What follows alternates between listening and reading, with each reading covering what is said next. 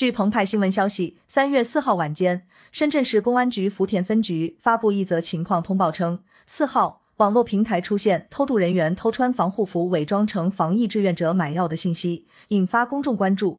警方立即开展调查。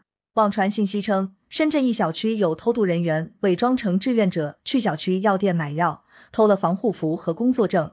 相关网传视频中，一人身穿防护服，戴着口罩、护目镜和防护手套。另一名男子询问此人：“你什么时候进的沙尾村？几号进的？你住在哪里？”上述警方通报显示，经查，该网传信息不属实，其中穿防护服的人员为临近小区住户，非偷渡人员。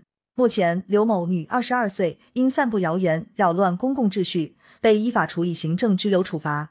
警方提示：网络空间非法外之地，公民应自觉抵制网络谣言，不造谣、不传谣、不信谣。共同维护清朗的网络空间和良好的防疫秩序。感谢收听羊城晚报广东头条。